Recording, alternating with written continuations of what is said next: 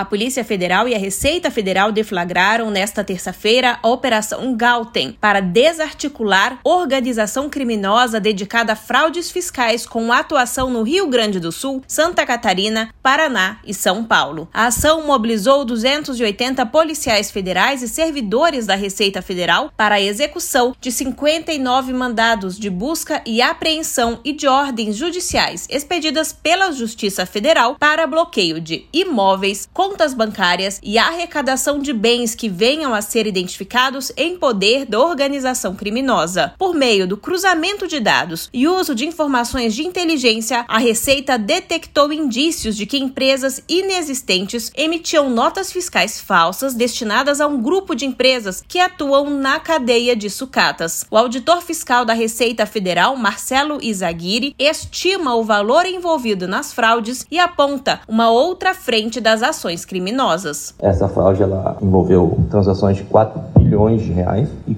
dentro dessa fraude nós também identificamos uma operação bastante relevante com ouro que nós uh, uh, vamos dar continuidade na investigação uh, nas eventuais próximas fases. O superintendente da Receita Federal, Altemir Linhares de Melo, contou sobre o início da operação no âmbito da Receita. Nós iniciamos esse trabalho em 2019, né, no processo de uma fiscalização tradicional, e se identificou que havia todo um meandro de um crime organizado por trás dessa estrutura, e a partir daí o processo encadeou né, com a entrada então da, da Polícia Federal nesses nesse circuito e, e, chegou e ganhou a dimensão que ganhou. Chegamos no momento de hoje tá, com essa abordagem, com essa fase então iniciada hoje a fase ostensiva, né? Após esse início, a Polícia Federal foi incluída na investigação e instaurou o inquérito em dezembro de 2021. Várias dessas empresas que emitiam as notas foram abertas em nome de laranjas. O delegado da Polícia Federal, Noerci Melo, destacou sobre as descobertas. As investigações foram avançando e apontando para a existência de uma série de crimes de fraude documental, é, sonegação fiscal, organização criminosa, entre outros crimes que a gente está investigando. Há suspeitas de que essas transações possam estar relacionadas também à lavagem de dinheiro e extração ilegal de minérios. Dos 59 mandados, 18 foram em três cidades do Rio Grande do Sul, 22 em 11 cidades de Santa Catarina, um mandado no Paraná e 18 em três cidades cidades de São Paulo. Reportagem Janine Gaspar.